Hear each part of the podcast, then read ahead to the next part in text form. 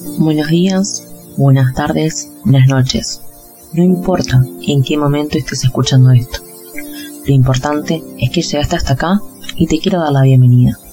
Mi nombre es Natalia y soy la vocera de este podcast, quien fue consciente que estaba en búsqueda de su identidad y de la verdadera esencia de su personalidad a sus 26 años, luego de sucesos que a mi parecer fueron traumáticos, y más los que ya venía acarreando en un momento decidí parar.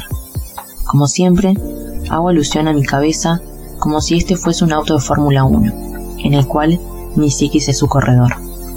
Venía a mil kilómetros por hora, pero se dio tal palo que no le quedó de otra que frenar, poner punto muerto, primera, segunda e ir reconstruyéndose poco a poco nuevamente.